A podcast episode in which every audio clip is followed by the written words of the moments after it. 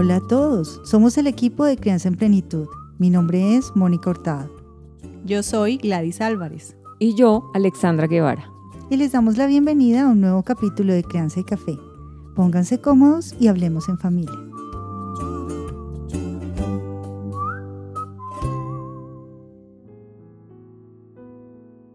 Hola a todos y a todas. Soy Alexandra Guevara y el tema que les quiero compartir el día de hoy es clases virtuales, retos para padres, madres y educadores. Los tiempos de hoy, la pandemia, la incertidumbre ha llegado a las casas de niños y niñas que antes iban a estudiar a su colegio, a su escuela o al preescolar.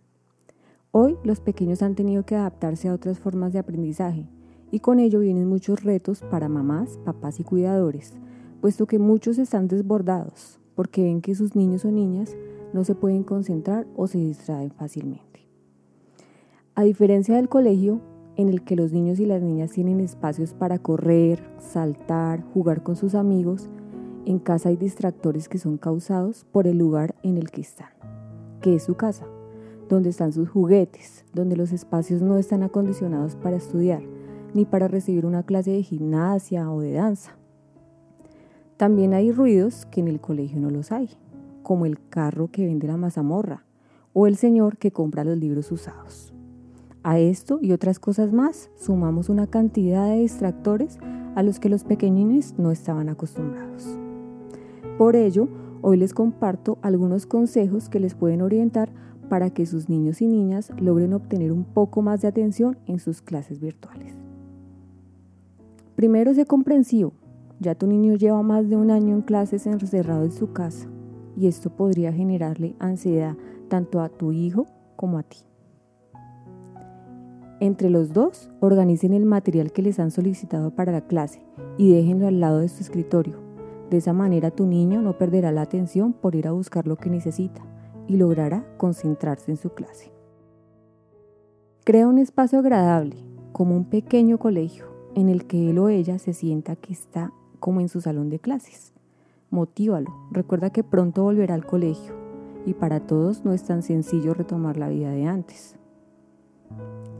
Realiza un horario de clases y de actividades. Si el colegio tiene un horario fijo, elaboren un cartel en el que el niño vea sus clases.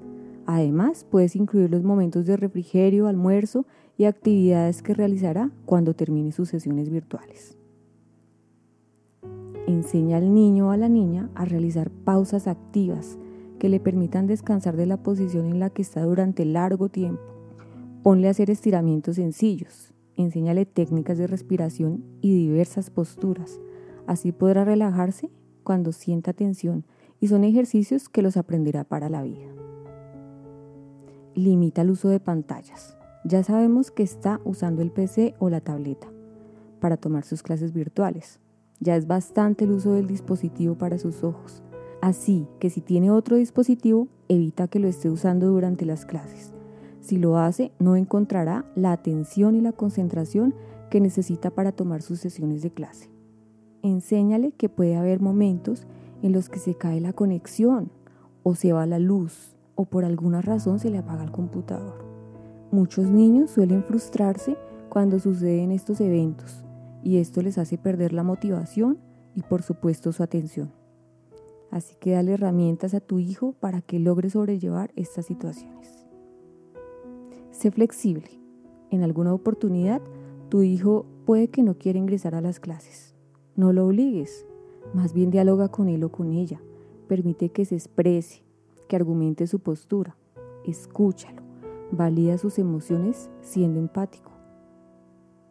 Quiero que sepas que cualquier tipo de aprendizaje, tu niño lo va a aprender en cualquier momento de su vida, pero su desarrollo emocional, sus vivencias, sus frustraciones, sus luchas, debe vivirlas a plenitud, acompañado por su cuidador primario, que esté dispuesto a escucharlo, a darle opciones, a acompañar esa niñez que se está sintiendo quebrada. Tal vez porque la importancia de la escuela en la infancia de nuestros niños y niñas es el juego, son las experiencias sensoriales, es el contacto, es la socialización con el otro y esto no se vive igual a través de una pantalla. Así que ánimo papá, mamá, educador. Esto es un reto y en el futuro lo verás como una anécdota, como una oportunidad que te dio para ver crecer a ese niño y a esa niña y acompañarlo en esta etapa. Síguenos en nuestras redes sociales, Facebook e Instagram como arroba crianza en plenitud y en nuestro sitio web www.crianzaenplenitud.com.